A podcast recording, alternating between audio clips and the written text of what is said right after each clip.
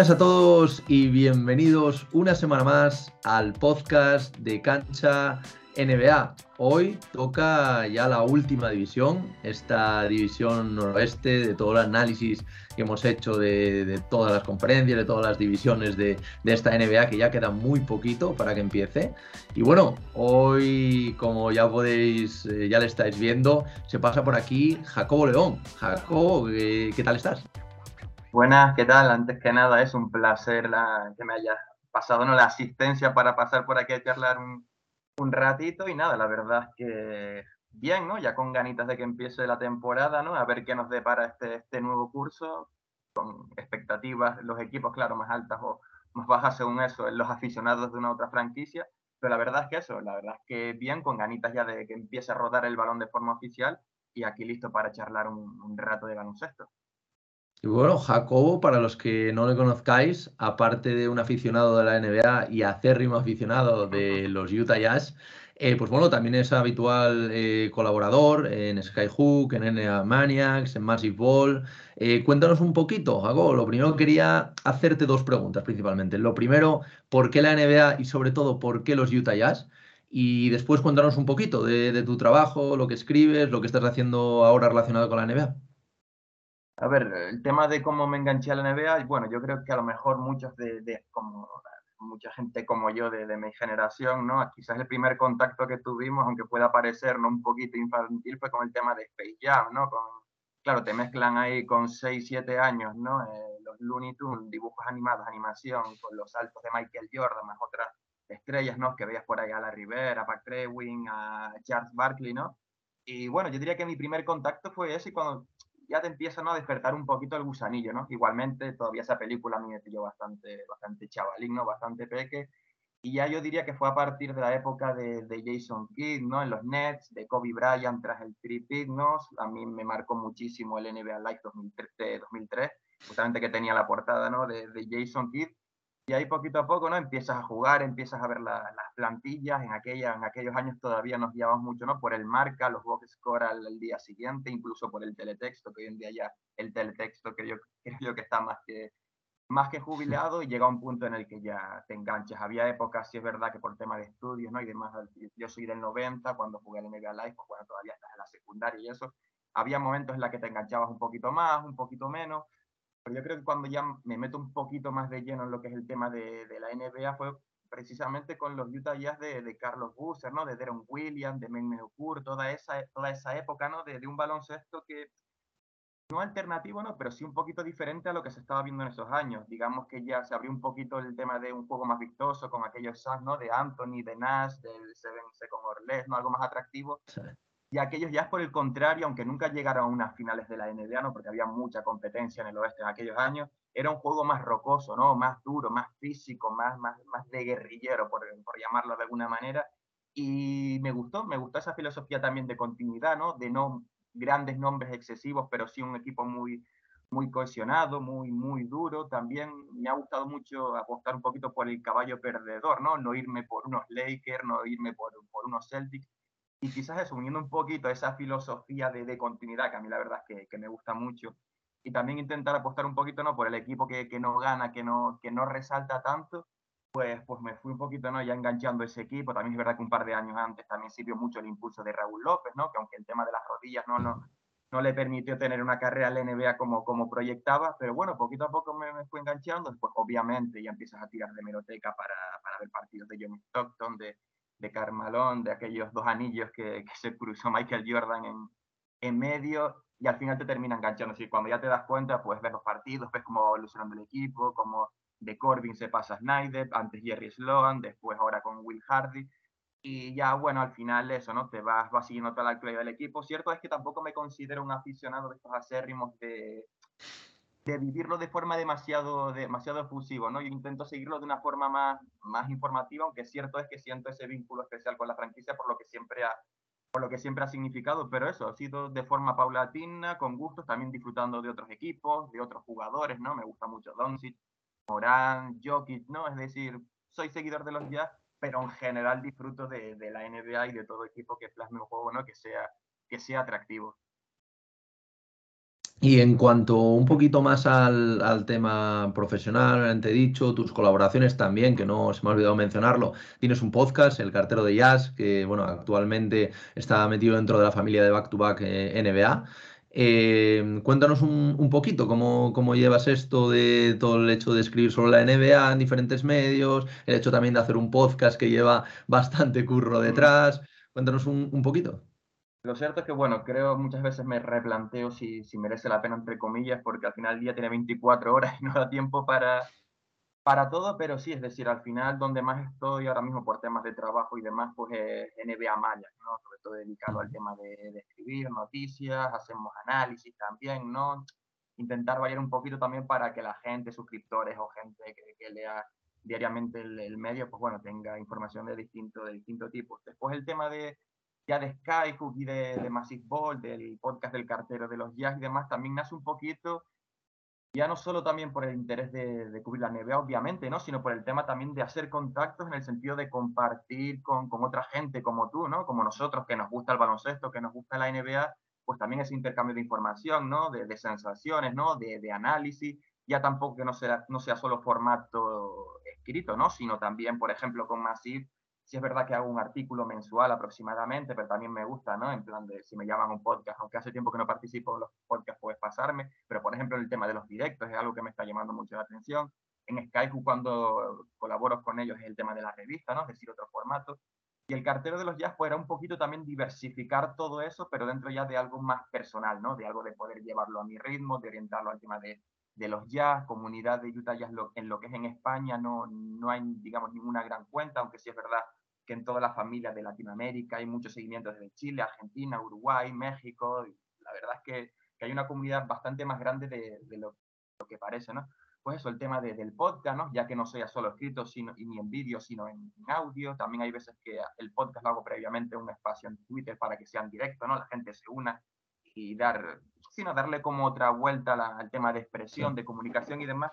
Pues eso, al final es un poquito la NBA porque, porque me gusta y me gusta digamos, eh, participar ya que prácticamente en cualquier formato y los proyectos paralelos que han ido surgiendo, los que he ido participando también un poquito, ¿no? Por esas inquietudes, pues de querer cubrirlo de, de, de otra forma, ¿no? También aparte ahora con el tema de, de, las redes sociales, de Twitch y demás, ya también el público te va pidiendo también formatos un poco diferentes. La verdad es que está bien, a mí me, me divierte mucho y también rompe un poquito, ¿no? La rutina y el aburrimiento de siempre hacer lo mismo, pues eso, algún día en directo, otro un podcast, otro un tweet, escribir un artículo, hacer análisis, entrevistas, está, eh, está guay, no te engancha un poquito más a la rueda.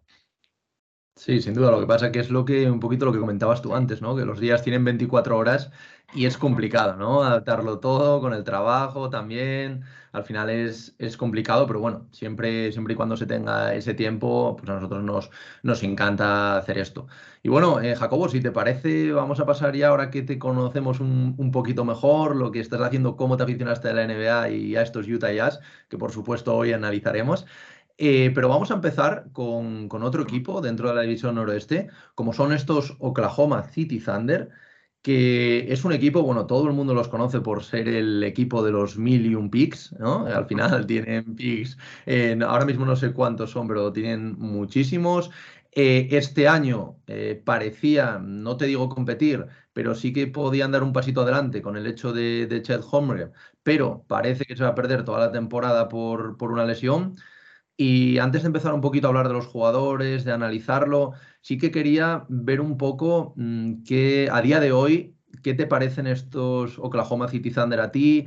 Eh, ¿Cómo ves que pueden afrontar esta temporada? Porque a pesar de tener jugadores de nivel, como puede ser, por supuesto, Sai, o otros jugadores muy interesantes como Josh Gidey o, o Dort, o el mismo Dort, eh, parece que va a ser otra temporada por abajo de la conferencia oeste incluso veremos si deciden seguir un poco con el tanking para ir a por ese Víctor Wembanyama, ¿no? Eh, ¿Cómo ves tú la temporada de estos Thunder después de la lesión de Chet?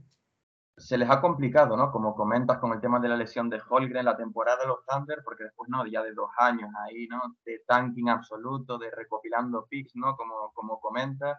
Yo creo que este año esperaban un poquito, por lo menos, empezar ya a cimentar lo que son las bases de, del proyecto, ¿no? Con, eso, con Shai, con Guide y con, con Holgren. Ahora la lesión de Holgren obviamente les deja una tesitura complicada porque este año va a ser igual que el anterior y que el anterior. Yo creo que les va a interesar eh, perder partidos y sobre todo desarrollar a los jóvenes, porque al final es un equipo que, bueno, ha apostado todo a la base futura de lo que puedan dar los jugadores que tengan, más lo que puedan hacer con los picks que todavía le quedan, que como comentas son, son bastantes, pero tampoco han hecho ninguna incorporación grande. Prácticamente que, que su mayor, o sea, no, su, su, principal llegada ha sido el propio Holgren, que bueno, que por una lástima ha sufrido esa lesión y no lo, podemos no lo podemos, vamos a poder ver en práctica.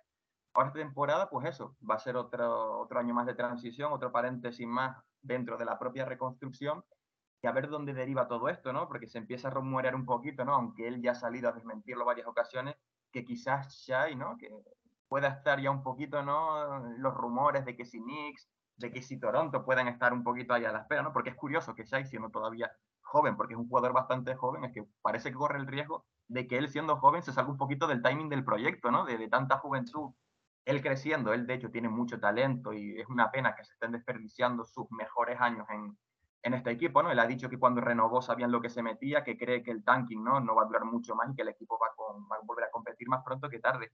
Pero yo creo que a los Thunder no se pueden permitir muchos años más como este, partiendo de la base de que obviamente ya este año va a ser otro año perdido, otro año en el que van a intentar aspirar al pick más alto posible del, del, año que viene. Y bueno, yo me imagino que los aficionados no sé si se empezarán a incomodar, pero van a tener que empezar a asumir ¿no? que este año va a ser otra vez bastante complicado, por lo menos en cuanto a resultados. Sí, es que es lo que, lo que tú comentabas. Al final yo creo que si metemos ahí a Holmgren este año, si no se llega a haber lesionado, creo que habría cambiado la cosa. Evidentemente, pues todavía era un equipo muy joven, pero con un SAI a un, a un gran nivel que incluso ¿por qué no? Podría llegar a optar a algún puesto en, de, como All-Star. A mí la verdad que me parece un, un, talento muy grande. Pero claro, te pasa otra vez esto, luego las incorporaciones que haces, lo más destacado que hay, creo que puede ser un Trey Burke o un eh, Marquis Chris. O sea que imagínate el nivel que, que estamos hablando de, de, incorporaciones.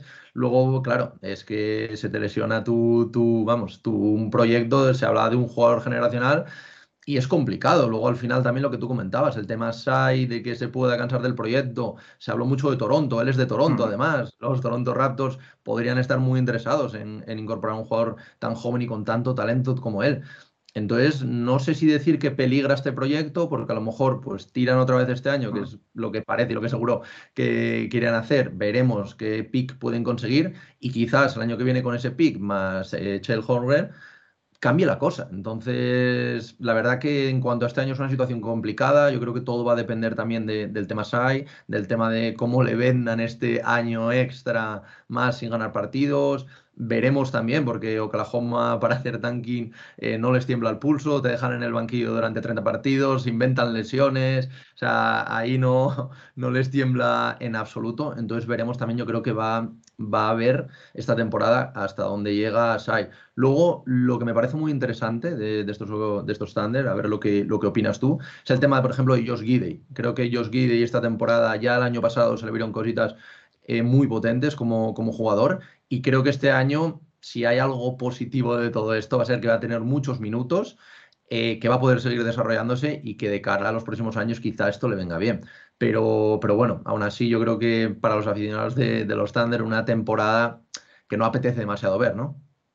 Sí, sobre todo porque el principal atractivo era ese, ¿no? Ver a Holgren, ver cómo encajaba en el equipo, claro, el tema este, ¿no? De los, de los unicornios, que cada año hay uno nuevo, un jugador sí. alto, tremendamente alto, con habilidades que no se habían visto hasta entonces, ¿no? La propia evolución natural pues, del físico de, de los jugadores, de, del sistema y demás. Y eso ahora, obviamente, se va a cortar de raíz porque no vamos a poder ver a Holgren este año. El atractivo, obviamente, para, yo creo que los aficionados más, más acérrimos, ¿no? Que, que, que sigan el equipo aún que se acumulen las derrotas, pues obviamente va a ser Guidi, porque para mí es un perfil, un proyecto de, de, jugador tremendo, ¿no? Muy completo, un, una gran dirección de juego, suma muchas facetas de, de, la cancha, ¿no? En defensa, en ataque, en la dirección. Yo creo que es un jugador, ¿no? Que, que te encaja, que hace esa cohesión al lado, en ambos lados de, de, la cancha y que al principio quizás, no vamos a decir tampoco que, que entró un poquito por la puerta de atrás del equipo, ¿no? Pero cierto es que quizás no fue uno de los nombres, aún siendo elegido bastante alto, el que se proyectaba tanto de, del el pasado draft. Ahora vemos que, que, es una realidad, que yo creo que es un jugador que obviamente ya va a ser un, un pilar de futuro de, de, los Thunder. Y bueno, a falta de Holgren, pues yo creo que Gidey va a ser una buena, una buena base, por lo menos para centrar lo que es el desarrollo de, de los jóvenes en torno a él y sobre todo sobre él. Sin duda. Y bueno, para acabar un poquito el, análisis sobre, sobre, esta franquicia, sí que me gusta preguntarle a, todos los invitados eh, qué suelo y qué techo veis para este equipo, aunque en este caso es complicado porque yo creo que el suelo y el techo van a estar ahí, ahí similares, no, no creo que haya mucha diferencia o, en un principio parece que no lo va a haber, pero ¿dónde, dónde lo ves tú un poquito, Jacobo? Yo creo que este equipo va a estar en el fondo de, de, la conferencia oeste, ¿no? Algo sí es verdad en defensa de los Under, que a pesar de que hayan estado tanqueando ¿no? y de que tengan jugadores muy jóvenes, todavía por desarrollar, al final es un equipo que compite, es decir, que siempre lucha los partidos, ¿no? Es decir, no es un equipo más allá del descaro ¿no? que pueda hacer de, recopilar derrotas para aspirar alto, es que los jugadores que tienen en cancha pues juegan, juegan a tope, si tienen un técnico que se toma muy en serio, creo yo, el tema de, de, competir, ¿no? De, también del, del, desarrollo y demás. Y bueno, yo creo que el equipo les va a dar lo, lo que les va a dar. También es cierto que tienen un año más de conocimiento todos juntos, de química y demás, yo creo que eso se va a notar y quizás pueda ser un pequeño plus pues, de, otras de otros equipos quizás como, como los Jazz, por ejemplo, ¿no? que nombre por nombre pueden tener mejor equipo, pero claro, es un equipo completamente nuevo, entrenador nuevo, y eso va a pesar en la química. Pero igualmente yo no los veo, por ejemplo, puede sí que a lo mejor si se dedican a competir puedan conseguir más victorias que San Antonio, más victorias que Utah, como mucho quizás hay ahí con, con Houston, pero yo no los veo más arriba en, en el oeste este año, siendo muy, muy, muy optimista. Sí, sí, sin duda, sin duda. Bueno, y ahora de un equipo eh, como estos Thunder, que parece que su techo no está muy alto, a otro que es todo una incógnita, pero que a mí sinceramente me sorprendería que, no lo fuese. Eh, estamos hablando, por supuesto, de los Minnesota Timberwolves, que este verano han hecho un movimiento que te puede gustar más, te puede gustar menos el jugador. Yo creo que tú nos puedes hablar bien de él, como el de, el de Rudy Gobert que yo creo que al final es estos equipos que están ahí, ahí luchando por el playoff, pero que quieren un poquito más y deciden arriesgarse. Unas veces sale bien, otras veces no tanto, otras veces sale muy mal. Veremos cómo, cómo sale este proyecto. A mí, sinceramente, a pesar de que Rudy Gobert no es uno de mis jugadores favoritos, es un gran jugador, por supuesto, y, sus números también le, le, avalan, sobre todo también defensivamente. Pero, pero bueno, por lo menos se, la han jugado. Eh, queda un quinteto titular con D'Angelo Russell, eh, Brian Forbes, que también hablaremos de él, con por supuesto Anthony Edwards, Carl Anthony Towns, Rudy Gobert, que así a priori mete bastante miedo y parece que puede situar a estos Minnesota Timberwolves por lo menos luchando por, por, los playoffs en el oeste, que no es poca cosa, ¿no? ¿Cómo, cómo lo ves, Jacobo? Lo que está claro es que en Minnesota han decidido arriesgar, digamos, ¿no? Por, bueno, por ser un poquito benevolente, el futuro a favor del presente, de competir ya en la conferencia oeste. Yo creo que el año pasado se dieron cuenta en, esa eliminatoria contra Memphis, ¿no? Que cayeron eliminados, que, que, sí, que tienen un equipo competitivo, pero que para sentarse, digamos, en la zona noble del oeste iban a tener que hacer algo más, arriesgar un poquito, ¿no? Minnesota, al final hay que tener en cuenta que desde 2005 yo creo que han jugado 2005-2006 dos playoffs, es decir, en los últimos 15 años han jugado solamente dos, dos ediciones de playoffs, no son, digamos, tampoco un destino muy apetecible para agentes libres, ¿no? Para grandes agentes libres. Y es cierto que se puede criticar, ¿no? Que hayan sacrificado mucho de su futuro, ¿no? Al final son jugadores jóvenes, son todas esas rondas del draft.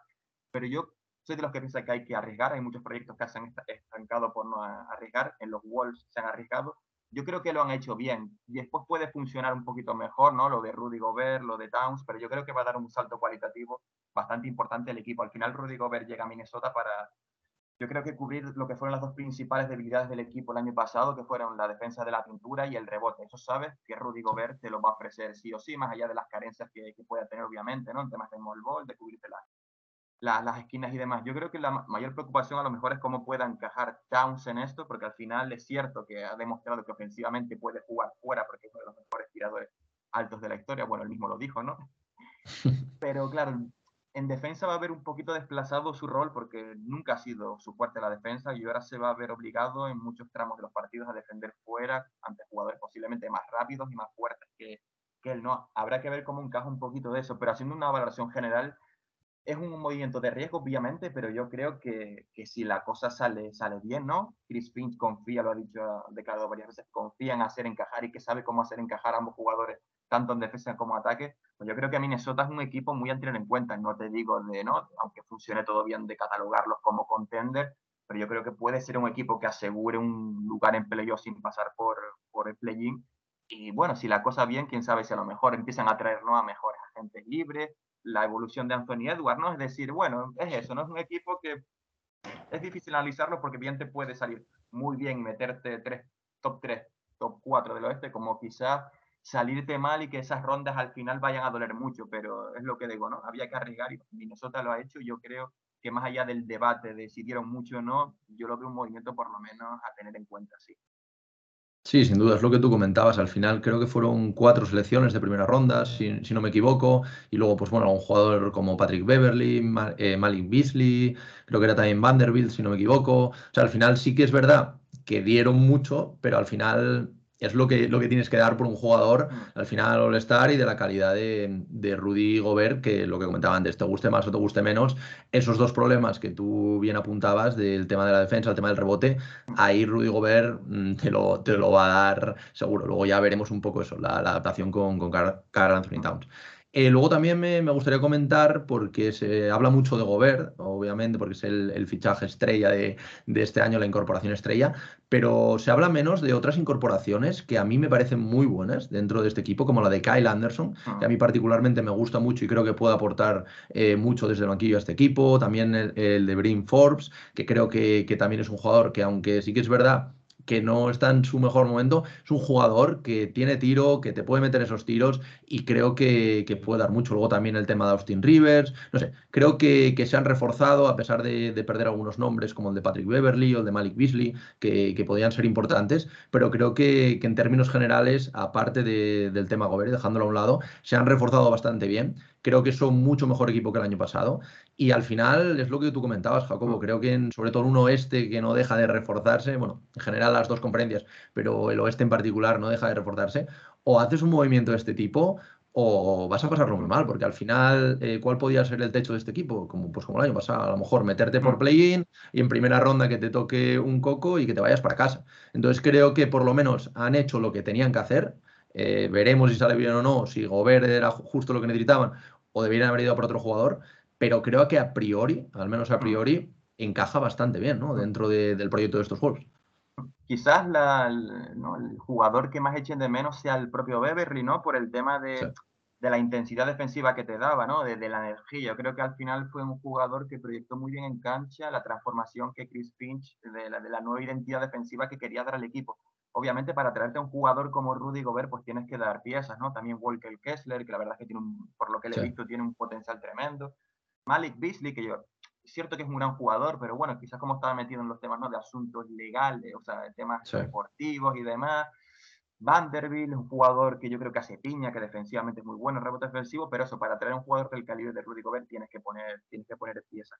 Pues lo que tú te comentas, después también hay jugadores que quizás han quedado un poquito ¿no? escondidos por el gran movimiento ¿no? del, del, verano, uno de los grandes movimientos, el tema, claro, de Kyle Anderson. Para mí, Kyle Anderson es un jugador enorme que hace de pegamento en ambos de la cancha, lo vimos en Memphis un jugador que te suma en defensa, sin brazos muy largos, que parece que te juega a cámara lenta, ¿no? Pero, pero te suma mucho en la creación, en transición, corta líneas de pase, te puede generar juego, alguna vez incluso se animó desde el triple y anotaba. Es decir, yo creo que quizás lo que se haya podido perder un poquito en defensa con Beverly, pues Kyle Anderson te lo puede ofrecer, obviamente él no es base, pero bueno, también puede cumplir incluso como generador. Es decir, es un jugador que yo creo que, que un poquito oculto, ¿no? Desde la segunda unidad probablemente, pero te va a sumar bastante después.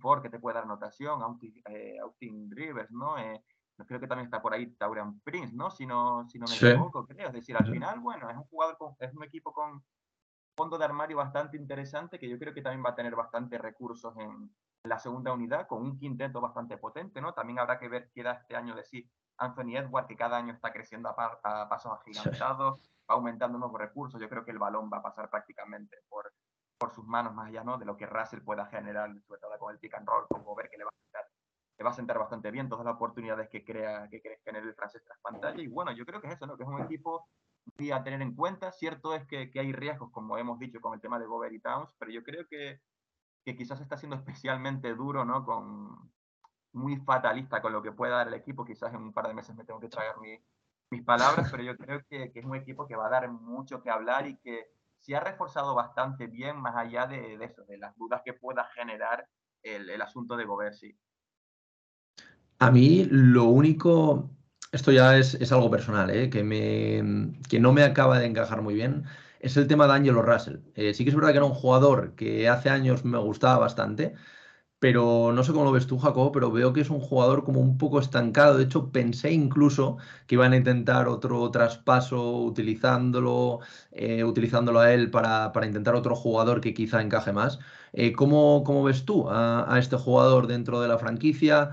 ¿Crees que puede llegar a ser diferencial en unos Wolves que al final, pues su objetivo es pelear, ya no solo llegar a playoffs, sino intentar pelear en, los playoffs, aunque sea unas semifinales de conferencia? creo que sería un, objetivo que podría ser asequible para, el equipo. Eh, ¿Cómo ves tú a este jugador? Yo creo que incluso la llegada de Gobert le puede favorecer, ¿no? Al final le va a generar bastante espacio. Yo creo que a mí la verdad es que la producción de Russell en los últimos playoffs me pareció bastante discreta. En líneas generales, no hizo una buena eliminatoria. Yo creo que también condicionado ¿no? por el salto adelante dado por, por Anthony Edwards. Es un jugador que, ¿no? que absorbe mucha pelota, que necesita la pelota para, para crear. De, de, Angelo Russell también, y obviamente la apuesta de futuro de la franquicia, incluso por encima de Towns, es Anthony Edwards. Yo creo que eso le, le ha pesado bastante a Russell ahí será trabajo de Chris Finch eh, sacar el máximo partido a, Russell. No sé si a lo mejor reconvertirlo un poco más a papel de tirador o de generador primario cuando Edwards esté en el, en el banquillo. Cierto es que también es Spearing, ¿no? No sabemos si a lo mejor puede salir traspasado antes del cierre de mercado claro, por eso. para reforzar otras carencias del equipo. Iba, iba, un poco por ahí, sí, lo que, lo que te comentaba. A lo mejor, bueno, un jugador como él en Minnesota, ¿no? Pero quizás otra franquicia si se la juegue por, por él, quién sabe, no, ahora mismo no se me ocurre ningún nombre, pero, pero eso, yo creo que Russell en el mejor escenario, que es que te encaje, como en el peor, que veas que no te encaje, yo creo que le va a dar valor positivo a Minnesota, ya sea en la cancha como algún traspaso, que a lo mejor eso te traiga otro base más de corte defensivo que pueda necesitar el equipo, es decir, Russell yo creo que juegue bien o juegue mal esta temporada, no creo que vaya a ser un valor perdido para, para Minnesota y que le van a sacar, sacar perdido. Ojalá me imagino que la proyección es que lo hagan en la pista, ¿no? Yo creo que evidentemente si juega bien y logran que encaja dentro del entramado general de Finch, es un equipo para ya empezar a codearse ya, ¿no? A semifinales de conferencia y ver, aprovechar quizás el pinchazo de, de otro equipo y demás para a lo mejor dar algún sustito más. Sí, sin duda. Y bueno, aprovechando que, nos comentas este tema de semifinales de conferencia, eh, y antes de acabar con el análisis, sí que quiero preguntarte, ahora mismo, a, día de hoy, con los jugadores que hay, pensando evidentemente de que las lesiones les van a respetar, ¿dónde ves tú el techo y dónde ves tú el suelo de estos Wolves? Yo creo que suelo, en el peorísimo de los casos, no creo que sea un equipo que, salvo desastre absoluto, no se debería de caer del play-in. Yo creo que se le va, incluso más abajo de la octava posición, para mí ya sería un fracaso. Pero yo veo casi imposible, salvo eso, desastre que se caiga del play-in. Que todo funcione bien, que las eh, nuevas piezas encajen de maravilla, que Gobert y Town se lleven, sean las nuevas ¿no? Eh, torres gemelas como aquellos ¿no? Rockets de, de, los años 80. Yo no descarto incluso que puedan tener el factor cancha a favor y que quizás si el cuadro les beneficia y demás, incluso unas finales de conferencia. Algo más realista, yo creo que en Minnesota con unas semifinales de conferencia se darían por, por satisfechos. Sí, sin duda.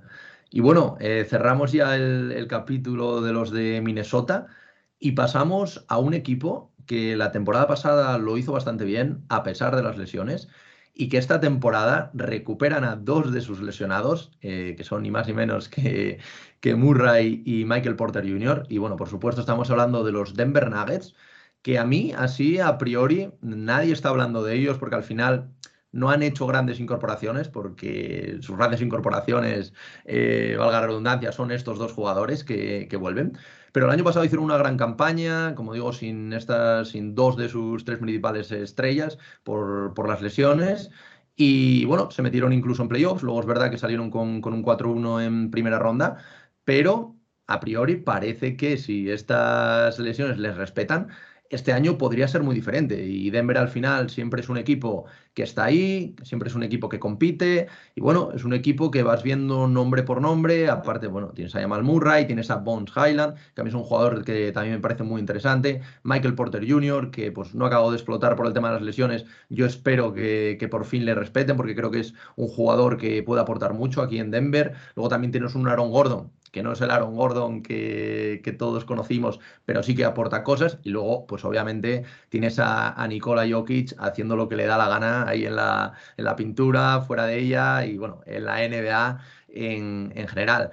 Y luego, eh, sí que antes de preguntarte un poquito por, por, cómo, o sea, qué te parecen, cómo los ves de cara a esta temporada, sí que me gustaría destacar eh, alguna incorporación eh, que me parece muy interesante, como la de Bruce Brown, que creo que, que, puede aportar bastante, o la de Kentavious Caldwell Pope, que creo que les va a venir también a nivel defensivo, o incluso Is Smith, que es un jugador que sí que es verdad que va un poquillo a, a rachas, pero que es un jugador que cuando tiene una de estas rachas sí que te puede aportar bastante. Mm. Luego es verdad que el plano de las salidas me deja un poquito frío porque han perdido jugadores como Will Barton, como Green Forbes, que hablamos antes de él, como ya Michael Green, Monte Morris, Austin Rivers, que también hablamos de él antes.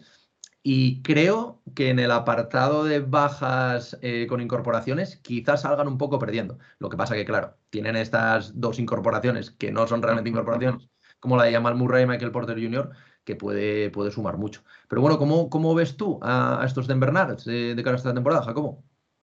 Para mí son la apuesta de tapados del oeste. Es decir, obviamente va a depender mucho ¿no? de cómo vuelvan Porter Jr. ¿no? y cómo vuelva Jamal Murray. Al final han estado bastante tiempo fuera de la pista, ¿no? van a necesitar rodaje, seguramente empiecen la temporada con, con restricción de minutos, ¿no? de menos a más, pero yo creo que si ya vimos el año pasado con la bestia que, que es Jokic, ¿no? con su segundo MVP, que pudo meter al equipo ¿no? en playoff el solo sin pasar por, por el play-in ni nada, pues yo creo que, bueno, que si esos dos jugadores, los dos escuderos de lujo que, que va a tener Jokic, si vuelven a un buen nivel, para mí deberían de estar luchando en lo más alto del, de, del oeste. Sí es verdad que, como comentas, no han perdido jugadores importantes que han tenido en los últimos años, ¿no? Como Barton, como, como Morris, aunque yo creo que lo han dirigido un poquito más quizás a cubrir un poquito ¿no? esas carencias que, tuvieron el, año pasado. Cierto es que ofensivamente todos surge alrededor de, de Jokic, es el principal catalizador ofensivo, al final es quien es la, manija, ¿no? es quien, tiene las llaves de, del ataque de los Nuggets.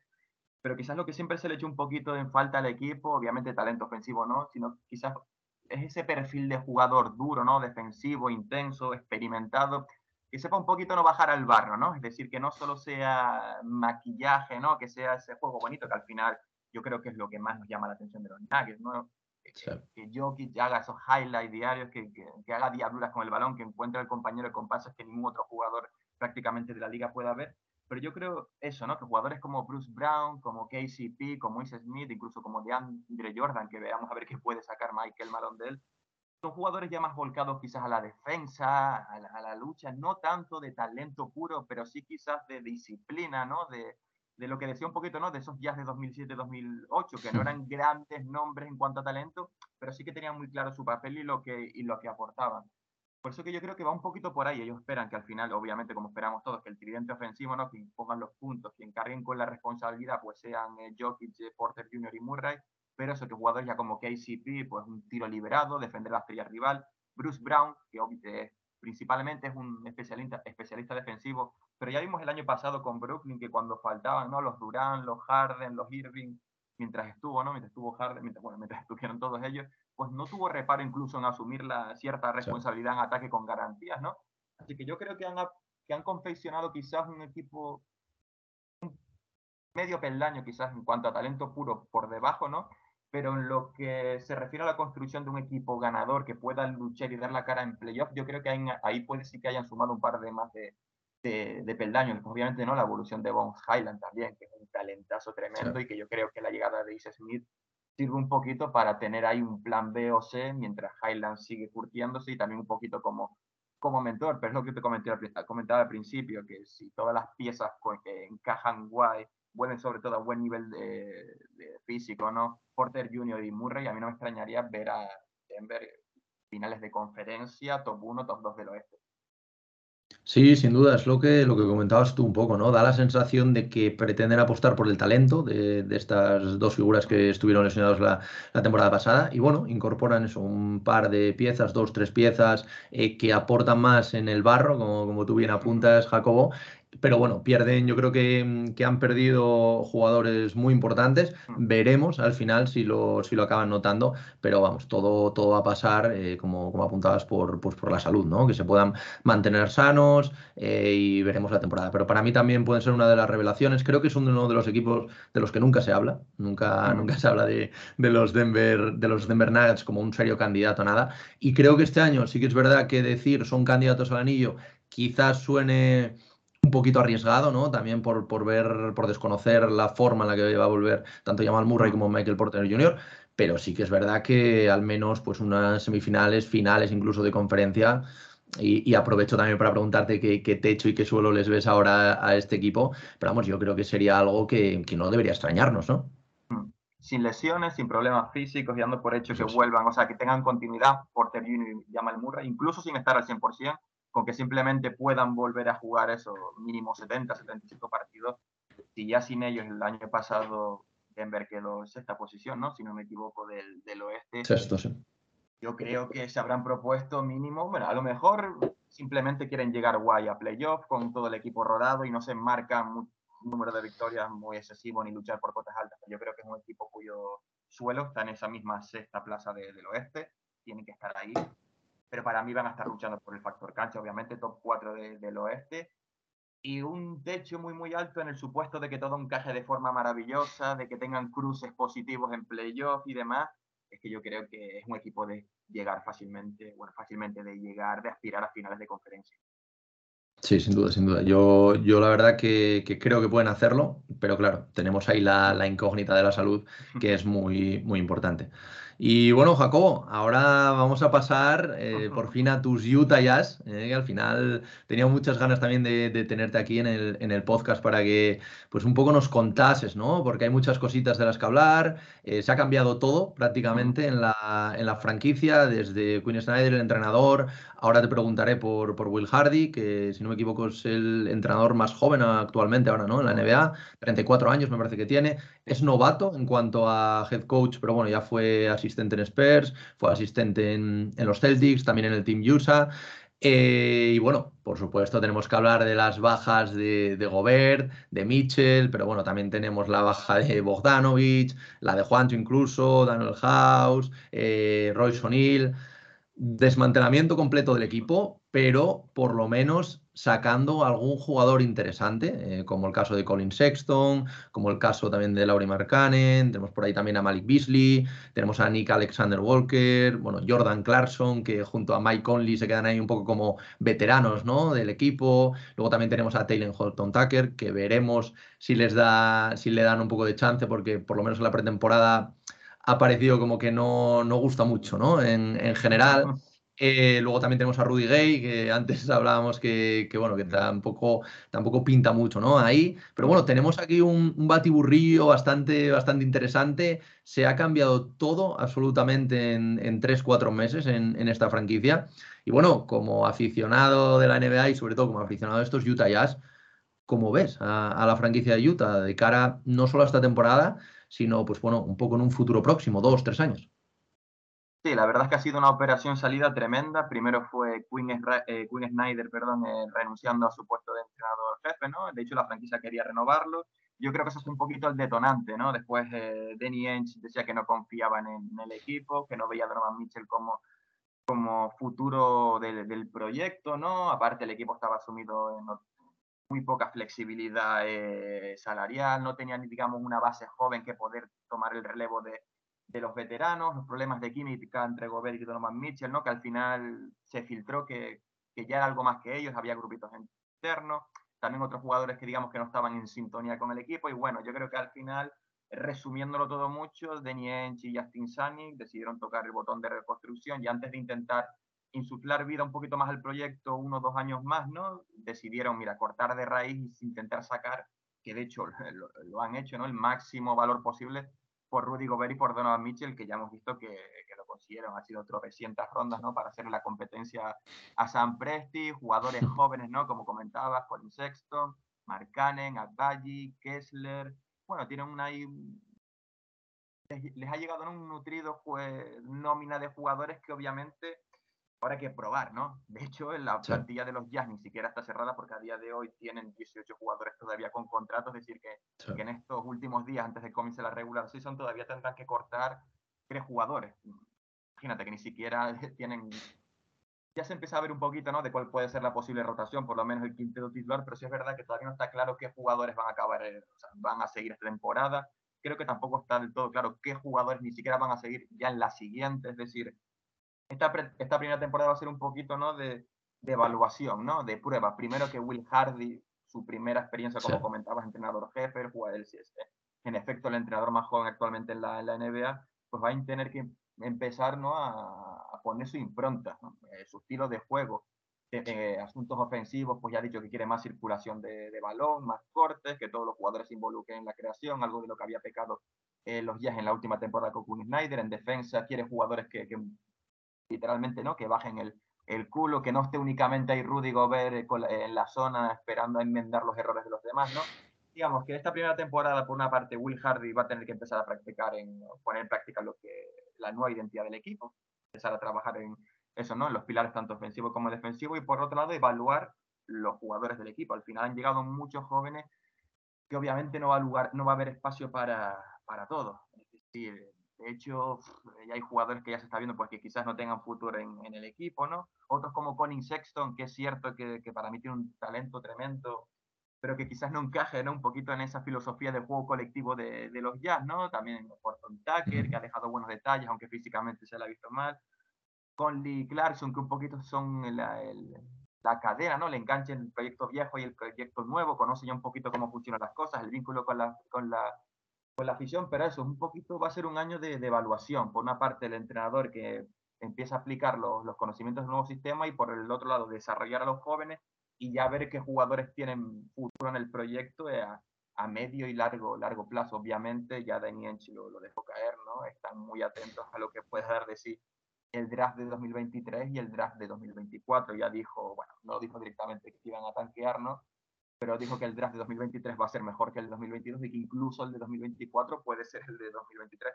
Después, obviamente, ¿no? Ha habido declaraciones de los jugadores y de Hardy que van a, salir van a salir a competir, a ganar. Obviamente, no lo dudo, pero una plantilla que aún teniendo nombres muy buenos y digamos que no tengan que enviar nada a otros equipos, es decir, no es una reconstrucción al uso como pudo haber sido la de Detroit, la de Houston, la de San Antonio, la de Oklahoma, ¿no? Ya hay jugadores ya que ya tienen cierto bagaje en la, en la liga y otros jóvenes que se les ve con, que apuntan manera, pero obviamente tantas caras nuevas con un entrenador nuevo, eso no va a funcionar de la noche a la mañana y ahí es donde van a tener que empezar a trabajar el equipo, a sentar los buenos hábitos de la franquicia, eh, aspectos competitivos, de cómo ganar, de cómo afrontar ciertos supuestos y un poquito va a ir por ahí la temporada de, de los Jazz, ¿no? Igualmente el desenlace va a ser un poquito como lo que hablábamos antes con Oklahoma, los aficionados de los Jazz que esperen muchas victorias, pues salvo milagro, yo creo que no va a ser un año fácil. Sí, pero es lo, es lo que comentabas tú un poco, ¿no? No es una reconstrucción al uso como la que mm. comentabas de, de otros equipos, porque al final, oye, tienes jugadores como Colin Sexton, como Laurie Markkanen, eh, mm. tienes, bueno, Nick Alexander Walker también es un jugador interesante, luego tienes a Mike Conley eh, o a Clarkson también como veteranos, que sí que es verdad que en muchas reconstrucciones no meten eh, ni siquiera un veterano y, y el equipo no funciona tan bien. Entonces, al final, eh, no creo que, como tú apuntabas hace un momento, eh, se vayan a esperar muchas victorias, pero tampoco creo que vaya a ser uno o, vamos, estar entre los dos peores equipos de, del oeste, porque tú al final ves que han hecho una reconstrucción, ves que se han cargado también de picks, que creo que, he contado unos 12, me parece, hasta, mm. hasta 2029, creo que, creo que tenían. Eh, al final, pues bueno, hay, hay, cosas, un año también de probaturas, ¿no? De ver también eh, con quién te quedas, con quién no, lo que comentabas. El tema Sexton, que es un, buen jugador, pero quizás no encaje. Veremos este año. Tema Marcanen, que viene también de, hacer un buen eh, Eurobasket. un jugador que, parece que sigue creciendo. Pero bueno, un año para probar, un año también para, para perder bastantes partidos. Y, bueno, pero un año para una reconstrucción que, bueno, como, como, apuntaba Danny Ainge, al final son dos drafts, no son típicas reconstrucciones que quizás lleven cinco o seis años. Entonces, pues bueno, evidentemente un aficionado de, los Utah Jazz como tú no estará en su mejor temporada, pero bueno, tampoco, tampoco vamos a ponernos tan mal porque hay cositas interesantes que, se pueden ir viendo. Y bueno, para, para cerrar el análisis de, estos Jazz, eh, Jacobo, eh, dame, dame un techo de, de este equipo y dame, un suelo. Sé que, sé que es complicado, ¿eh? sé que es complicado porque también es lo que tú comentabas. A, pesar de haber talento, porque, porque hay ciertos jugadores con talento, es todo nuevo. Al final, incluso el entrenador, primera experiencia, primera experiencia de muchos jugadores juntos. ¿Cómo, cómo ves tú el, techo y el, y el suelo de, este equipo? Bueno, ya lo dijo la gerencia, ¿no? La idea es dar un pasito para atrás para intentar en un futuro dar dos, adelante, dos hacia adelante, ¿no? También lo dijo Kelly Olini, que que sí, que las bases del proyecto son buenas, que le gusta cómo ha estado trabajando en las oficinas y demás, pero él como veterano que, que, ya es, sabe que el éxito no se construye de, la noche a la, a la, mañana. Obviamente esta temporada pues va a ser como tú comentabas, ¿no? De evaluación, de prueba, de comenzar el desarrollo y, y eso se plasma en el juego. Con Lee Clarkson son un poquito los que ponen el criterio porque es que ya se ve, como comentábamos, ¿no? Jugadores que son capaces de rendir ya como Marcanen, Sexton y demás, hay por momentos que el juego del equipo es un poquito caótico. Ya se veía jugadores que sí que puedan estar en el proyecto a largo plazo, ¿no? Como Marcanen, Walker Kessler tiene una, una pinta tremenda, ¿no? Van también, defensivamente en el rebote y demás. Pero esta temporada yo creo que no va a haber eh, expectativas a nivel de victoria. Va a ser únicamente desarrollo de, del equipo. El techo, pues si las cosas van un poquito más lento de los que se esperaban, ¿no? Que aún así eso, como te comento, yo creo que no hay previsiones y expectativas muy altas, quizás puedan caer en la última posición de la, de la conferencia oeste. Pero si todo va, si todo va bien, ¿no? Y ese quinteto, ¿no? Esa rotación funciona y empiezan a encajar un poquito las piezas, quizás se pueda estar por encima de San Antonio y quizás yo creo que de, de, Oklahoma también, ¿no? Porque yo imagino que ambas franquicias también a lo mejor les interesaba optar en tener mejores porcentajes para, para el pick 1. Ya medirte a franquicias quizás un poquito más rodadas, ¿no? Como Houston, pues no, como Sacramento me parece inviable, pero eso yo no, no los veo personalmente más allá de la decimotercera posición del, del oeste. Vale, pues lo, apuntamos, lo veremos, veremos a ver esta, esta temporada y sobre todo las, las siguientes, que creo que, que, va a haber mucho movimiento y, bueno, va a estar muy interesante. Y bueno, eh, Jacobo, ya para acabar, Vamos con otro equipo que prácticamente tiró la temporada pasada al lesionarse su gran estrella como, como es Demian Lillard. Y bueno, por supuesto hablamos de los Portland Trail Blazers, que bueno, con Chansey Billups en el, en el banquillo, eh, se fue CJ McCollum el año pasado, también presionaron, aunque a medias, el botón de, reset, porque parecía incluso en alguna ocasión que, que, Damian Lillard podía llegar a salir, al final no, le renovaron eh, por dos años más. Pero bueno, no todos son malas noticias, de, o no fueron malas noticias el año pasado, porque figuras como la de Anthony Simmons, eh, muy interesante, se pudo desarrollar eh, al no estar la presencia de, un jugador como, como Lilar. De hecho, le han renovado con un contratazo por cuatro años y 100 millones, me parece que, ha sido. Y luego, este año han tenido eh, incorporaciones muy interesantes, sobre todo yo creo la de Jeremy Grant, que va a ayudar mucho en esa también posición de cuatro, sobre todo en temas defensivos, que al final era un equipo que tenía un muy buen Kurt, con, con Damian Lillard y con CJ McCollum, pero que en los aspectos defensivos siempre estaban en la cola de, la NBA como, como, uno de los peores equipos. Luego también Gary Payton, que creo que, le han recompensado, su pasada temporada con, con, un buen contrato que se merecía. Creo que puede aportar mucho, sobre todo a nivel, lo que decíamos antes, ¿no? Estos jugadores más de barro que te ayudan mucho y sobre todo si tienes algún tipo de expectativa en playoffs. Luego también vemos por ahí la incorporación de Drew Evans, que puede, puede estar eh, bastante bien también para, para, esa rotación. Luego Seydon Sharp, el, novato que es la gran incógnita, ¿no? Este pick número 4 me parece que, había sido, que no lo hemos visto jugar en la NCAA, en la Summer League apenas eh, le hemos podido ver y es una de las grandes incógnitas. Eh, gente que habla muy, muy bien de él, que dicen que es un talento generacional. Bueno, de hecho, los, los Blazers decidieron jugársela por él, porque en principio había jugadores un poquito más, más hechos y que se habían visto mejor. Pero, pero bueno, generar un proyecto que a priori tiene buena pinta, sí que tiene algunas carencias, sobre todo en tema de rotación, tema sobre todo interior, a mí me, convence un poquito menos, el tema exterior, pues bueno, está bastante bien cubierto, pero así en, en general, ¿Cuál es la sensación que tienes tú de, estos Blazers, suponiendo que Lillard eh, pues vuelva a ese nivel que nos tenía acostumbrados de incluso rozar y de hablarse en algún momento de la temporada de llevarse incluso el MVP? Yo con los Blazers tengo una disyuntiva, ¿no? Es decir, por una parte, la verdad es que siempre me ha gustado, ¿no? Un poquito retomándolo con, con mi cariño a los Jazz, ¿no? Esos proyectos que se basan en la continuidad, ¿no? Eh, ese jugador, ese One Club Man que dedica toda una carrera a un, a un, mismo, a un mismo equipo. Por otro lado, su renovación me parece, la verdad, es que bastante cuantiosa para la edad con la que la va a terminar, ¿no? Creo que es la temporada 2026-2027, cobrando alrededor de 60 millones. Cierto es que por, el, en medio hay una renovación ¿no? del convenio colectivo de la NBA y quizás 60 millones no son nada, pero me parece excesivo para confeccionar un equipo campeón, ¿no? Que aspira a ser contender, porque al final te, te traga bastante margen, bastante margen salarial. Eh, por lo que comentabas al principio, ¿no? Con lo que empezabas, también es verdad que yo pensé que, esto, que por fin Portland iba a decidir, ¿no? A, apretar el botón de, de, reconstrucción. Incluso llegué a dudar seriamente de que Lillard pudiera salir.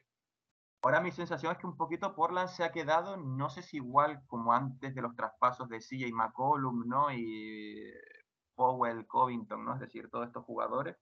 Pero sí es verdad que quizás un punto muy, muy similar, ¿no? El proyecto sigue girando alrededor de Lillard, sigue Nurkic, ha salido McCollum y está enfermísimos. La llegada de Jeremy Grant y Gary Payton, como tú comentas, me parece muy importante, sobre todo a nivel defensivo, porque en los últimos años había sido una de las principales debilidades del, del equipo, pero quizás, no sé, quizás falta un poquito más, ¿no? La rotación sigue siendo débil, por lo menos en cuanto a anotación, salvo eso, que Shadon Sharp que salga una estrella, que Keon Johnson pues dé un paso adelante ofensivo, ¿no? Es decir, hay potencial, lo que falta es ver si se transforma finalmente en jugadores potables que puedan que puedan, puedan sumar. En términos generales, eso me queda un poquito en la duda de si no son, salvando las diferencias, los mismos Blazers que hace dos años, ¿no? Pero con otros nombres y que un poquito el proyecto sea o tenga un techo similar y, ver eso, ¿no? Si a lo mejor se, se estanca, si, si, han, si han errado en no hacer la reconstrucción completa. Eh, ahí a gusto colores, ¿no? Cierto es que habrá gente ¿no? que defiende que al final han jugado sus bases de la mejor manera posible para seguir compitiendo, porque al final yo creo que estos Blazers, si Damian Lila regresa a su mejor nivel, van a competir, van a estar ahí. Pero tengo las dudas de si va a ser suficiente como para poner en aprietos a eso, ¿no? A unos Clippers, a unos Mavericks, a unos Warriors, a unos Suns. No sé si lo que han hecho va a ser suficiente como para realmente dar guerra en la zona alta del, del oeste. Sí, sin duda, sin duda. A mí, o sea, tengo exactamente la, misma disyuntiva. Al final, a mí es un equipo que me gusta, es un equipo que a mí Damian Lillard personalmente me parece uno de los mejores jugadores de, dentro de la NBA en su mejor forma. Evidentemente, veremos también cómo, cómo vuelve. Pero al final es eso. Eh, creo que las reconstrucciones a medias son muy complicadas. Ah. Eh, creo que, al final, y sobre todo lo que tú comentabas, creo que le, les tenía un contrato de tres años y lo extendieron otras dos temporadas por más de 100 millones, estas dos temporadas, 120 o algo así, una, una barbaridad que, como tú dices, puede cobrar sentido eh, con las negociaciones que están teniendo, que parece que los contratos van a subir, van a subir mucho porque también los derechos televisivos van a hacer lo propio. Pero, pero bueno, al final creo que resta bastante margen salarial para traer otra estrella. Simmons a mí la verdad que me encanta, pero obviamente es muy joven, no es un jugador que a día de hoy o, esta temporada o incluso la siguiente mm, pueda ser una segunda espada de un equipo que aspire a un anillo. Y, sí que es verdad que se han reforzado muy bien. Yo espero que, estén luchando los, los playoffs dentro de la conferencia oeste. Pero es que, claro, te puedes analizar plantillas de otros equipos no te digo ya los Clippers, que los Clippers para mí, si no tienen la mejor plantilla de la NBA, tienen una top 2, top 3 ah. sin ningún tipo de duda, porque no, no, no les veo casi ninguna carencia. Eh, tendrían dos equipos titulares eh, con, sus, con sus jugadores, con los integrantes de su roster. Pero, pero bueno, mm, me deja un poquito frío porque sí que es verdad que ellos van a volver a competir, yo creo que van a volver a estar ahí en, en playoffs, pero no les veo llegando más allá de unas hipotéticas semifinales. O, incluso si entran muy abajo eh, dentro de los playoffs o, o pues a lo mejor con el play-in no les veo dando una sorpresa en primera ronda porque sí que es verdad que el quinteto titular pues está muy bien con Demian Lillard, con Anfermi Simon, está también Josh Hart, Jeremy Grant, que es un jugador que también aparte de todo lo que te aporta defensivamente te puede aportar muchos puntos, también Yusuf Nurkic, pero luego se me queda muy corto el banquillo. Está muy bien Gary Payton, eh, Nasir Little es un jugador que, esperemos que evolucione, Keon Johnson, como tú bien comentabas antes, también es un jugador interesante, Seydon Sar, que de momento es una incógnita, además es su primer año, tampoco se le puede pedir grandísimas cosas. a mí es un equipo que me deja un poco mm, sin saber muy bien eh, dónde, dónde mm. colocarlos, ¿no? O sea, no sé, no sé cómo lo ves tú, Jacobo, dónde ves este techo eh, y, este, y este suelo de, este equipo de cara a, la temporada. También es verdad que es cierto que hay mucho nivel en el oeste, pero no sé si compartes conmigo la sensación también de que el oeste está muy abierto, ¿no? Claro. Sí. Obviamente comparto contigo que para mí los Clippers si no hay lesiones, son los favoritos del oeste, pero también hay muchas dudas, ¿no? Cómo volverán Kawhi y Paul George, se mantendrán sanos, con Denver igual, con Golden State Warriors, con el tema de Draymond Green, que no sé hasta qué punto afectará esto a la, esto a la química del equipo, los Suns con, con DeAndre Ayton, los Memphis han perdido a Kyle Anderson y a Anthony Melton, que al final, bueno, Memphis ha demostrado funcionar muy bien desde el, desde el draft y quizás ahora Aldama, un Aldama o un Jake Arabia, pues cumple perfectamente lo que había, ¿no? Mavericks con Doncic que sabemos que va a dar su mejor nivel y si funciona Christian Wood. Por potencial el oeste es muy bueno, pero quizás encuentran una ventana, ¿no? Equipos un poquito bajo el radar y se cuelan ahí. Pero bueno, plasmándolo todo, ¿no? De la parte teórica, ¿no? De sobre el papel. Sí. coincido contigo en que yo creo que quizás Portland está a día de hoy un pasito por, por debajo. Igualmente es un equipo, ¿no? Como comentaba antes con, con Minnesota, ¿no? Que no debería de estar fuera del play-in. También sería un fracaso estos Blazers no sean como muy, muy mínimos décimos del oeste, a pesar de eso, ¿no? De que habrá batalla, a ver qué pasa con Lakers, qué pasa con Pelicans, bueno, eh, después hay que ganárselo, pero sobre el papel tiene que ser equipo de play-in. Después, quién sabe si Damian Lillard te vuelve en modo MVP, ¿no? Y como pasó, no sé si fue en 2018 o 2019, que los Blazers se colaron en finales de conferencia, con la verdad es que un equipo tampoco partía con ventaja. Pero siendo yo creo que un poquito más realista, entre comillas, ¿no? Yo creo que quizás el techo de Portland pueda ser, pues quizás un quinto sexto puesto y evitar el, el play-in. No creo que ellos tampoco se propongan factor cancha, no, no lo sé, pero yo creo que, son, que entre la sexta y la décima posición en regular season puede estar ahí un poquito el techo y el suelo. Y en playoff, yo los pondría en primera ronda. Semifinales, bueno, dependerá de los cruces y demás, pero yo veo a día de hoy equipos más potentes que, que Blazer en primera ronda y bueno, quizás después te hagan una semifinal de conferencia, pero yo creo que una primera ronda puede ser quizás un, final de temporada, una, una, expectativa más realista en Portland, por lo menos este año. Sí, sin duda, sin duda. Yo la verdad que me cuesta verles, salvo que haya un cruce favorable, que haya algún tipo de lesión, algo, me cuesta verles más allá de, primera ronda. Y bueno, Jacobo, una vez analizadas estas cinco franquicias, y ya para acabar, sí que te voy a pedir que hagas una especie de predicción con, estas, con estos equipos y los pongas en orden, eh, los cinco, de cómo crees que van a, quedar. Siempre todo esto, obviamente, suponiendo que respetan las lesiones. Eh, evidentemente no, no, vemos el futuro, no vemos lo que va a pasar con los jugadores, si hay algún tipo de traspaso, pero a día de hoy, tal y como están confeccionadas las plantillas, mm. Eh, ¿Cómo verías el orden de, esta conferencia? Recordamos que tenemos a los Oklahoma City Thunder, Minnesota Timberwolves, Denver Nuggets, Utah Jazz y los Portland Trail Blazers. Pues de la división, yo creo que el mejor equipo de ellos debería ser Denver.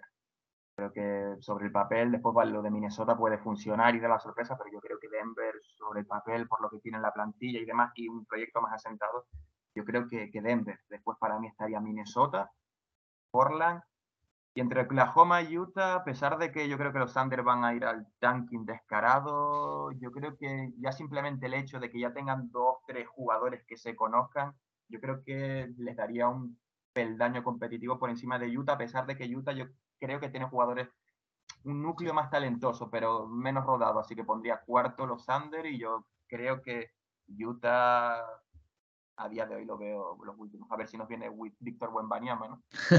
eso, eh, eh, eh, eso estaba pensando. Creo que los pones ahí más con el, con el corazón, ¿no? A ver si os viene Víctor para, para el equipo. Bueno, oye, Jacobo, nada, pues agradecerte de nuevo tu tiempo que has invertido en, pasarte por aquí, por el, por el podcast de, de, de Cancha NBA. Eh, la verdad que me lo, me lo, he pasado muy bien, creo que, ha quedado eh, un análisis muy completo de, estas cinco franquicias, ya para, para acabar estas seis divisiones que, he hecho en las últimas semanas. Y, y, nada, oye, desearte toda la suerte del mundo con todos los proyectos que nos, han que nos has comentado antes, que son muy interesantes.